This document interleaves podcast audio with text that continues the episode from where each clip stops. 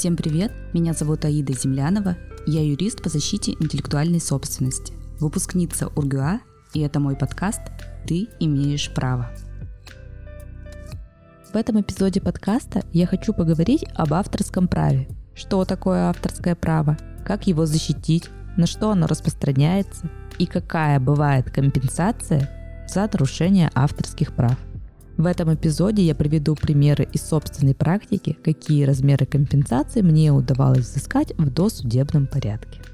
Авторское право возникает автоматически, его не нужно нигде регистрировать, то есть в момент создания произведения, а произведение может быть и фотография, и видео, и текст, который вы создали.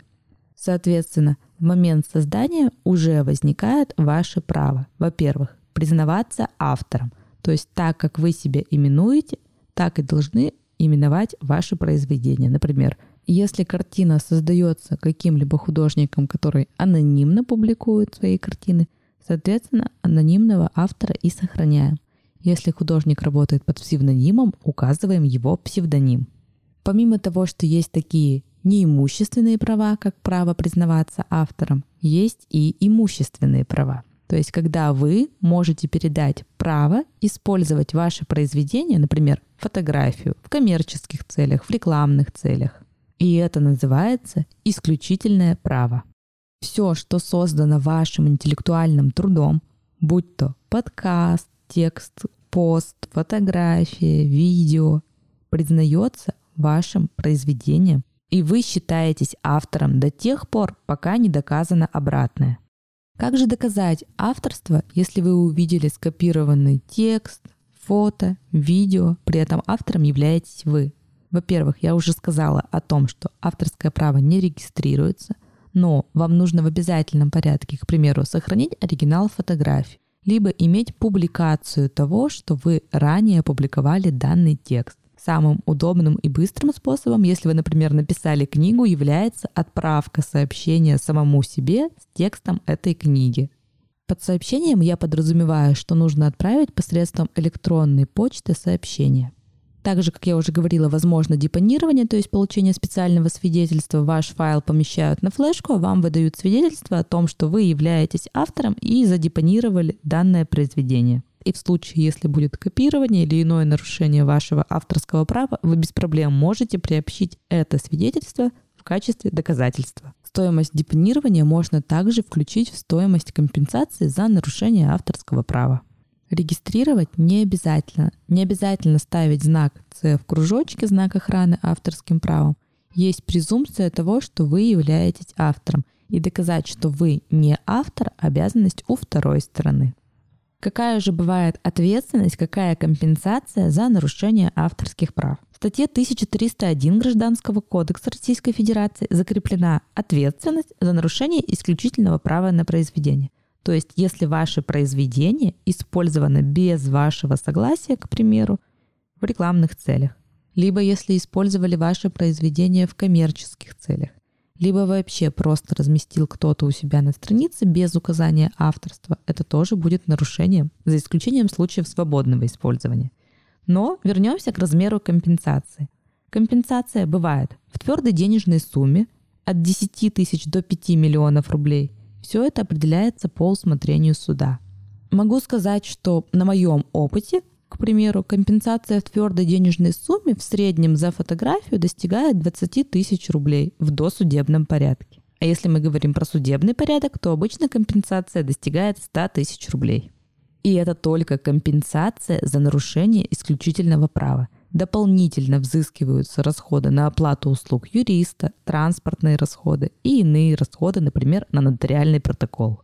Помимо того, что можно определить компенсацию в твердой денежной сумме, Закон предусматривает возможность определения компенсации в двухкратном размере стоимости контрафактных экземпляров. То есть, если ваш онлайн-курс разместили на сливе, к примеру, то вы можете потребовать двухкратную стоимость вашего курса в качестве возмещения. И также возможен третий вариант – это двухкратный размер стоимости права использования произведения, который обычно взимается при правомерном использовании – как это определяется? Например, если ранее в ваших договорах условие о том, что у вас выкупают исключительное право, стоило, допустим, 20 тысяч рублей. По примеру моей практики обычно это стоит в районе 50 тысяч рублей. Соответственно, двухкратная стоимость будет определяться как 100 тысяч рублей. Я очень люблю сама съемки, фотографии, очень часто участвую в фотосъемках. И тут возникает вопрос. Если я на фото и я заплатил фотографу, возникает ли у меня авторское право? Могу ли я использовать фотографии, как мне заблагорассудится? Хочу объяснить, что авторское право, то есть право признаваться автором, остается у того, кто сделал фотографию, то есть у фотографа. Если вы хотите использовать эти фотографии в любых целях, то я рекомендую заключать договоры. Без договора фотограф может вам запретить, к примеру, использовать фотографии в коммерческих целях, а также попросить еще компенсацию. Потому что исключительное право, то есть право на коммерческое использование, принадлежит фотографу и входит в состав авторского права. Соответственно, это право принадлежит фотографу, а не модели. Если после съемки вы разместили в Инстаграме фотографию, то я рекомендую обязательно указывать авторство, отмечать ник того фотографа, который сделал это фото. Тогда не будет нарушения, если у вас, конечно же, нет договора. В договоре можно предусмотреть иные условия. Если вы модель и вы позировали за плату, и при этом был договор, то есть я рекомендую всегда заключать с моделями модельный релиз. То есть модель подписывает договор о том, что ее изображение – может быть использовано в любых целях, в том числе на обложках журналов, в иных коммерческих целях. В этой ситуации нарушения не будет. И последнее, на чем хотела бы сделать акцент, это то, что охраняется правом в Инстаграме. Это и пост, и фотографии, и видео, и рилсы. Это могут быть также подкасты и любые произведения, в том числе картинки, которые вы создаете. Все это даже хэштеги в некоторых ситуациях, защищаются авторским правом. Но вот, кстати, для хэштегов, возможно, лучше либо задепонировать, либо зарегистрировать в качестве товарного знака. Авторским правом охраняется не только фото и видео, но также созданный вами сайт. Например, мне неоднократно удавалось взыскать компенсацию, а также устранить нарушение, то есть чтобы удалили сайт, который копирует сайт моего доверителя. В некоторых случаях стоимость компенсации за нарушение авторского права достигала 200 тысяч рублей.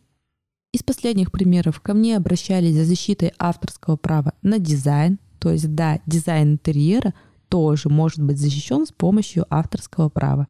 Чаще всего ко мне обращаются фотографы, у которых использована фотография без их согласия, к примеру, в коммерческих целях, в журналах, в газете – также я работаю над тем, когда видео размещается без согласия правообладателя. И заметьте, даже обычное физическое лицо может защищать свое авторское право. Э, не обязательно быть экспертом в области фотографии, к примеру. Автором признается любое лицо. И последнее, на чем бы мне хотелось сделать акцент, это то, что все, что размещено в интернете, имеет своего автора. Хоть на Пинтересте, хоть на любом другом сайте – Всегда находите автора и спрашивайте у него согласие на размещение какой-либо информации. Подписывайтесь на подкаст на Apple Podcast, Spotify, CastBox, Google Подкасты, Яндекс Музыки. Не забывайте оставлять комментарии и ставить звезды подкаста. Записывайтесь ко мне на индивидуальные юридические онлайн и офлайн консультации. Я работаю с доверителями по всей России. Также я провожу правовые бранчи, на которых понятно и доступно в камерной обстановке мы говорим о праве. Ссылка на мои социальные сети будет в описании к этому выпуску. И помните, незнание закона не освобождает от ответственности.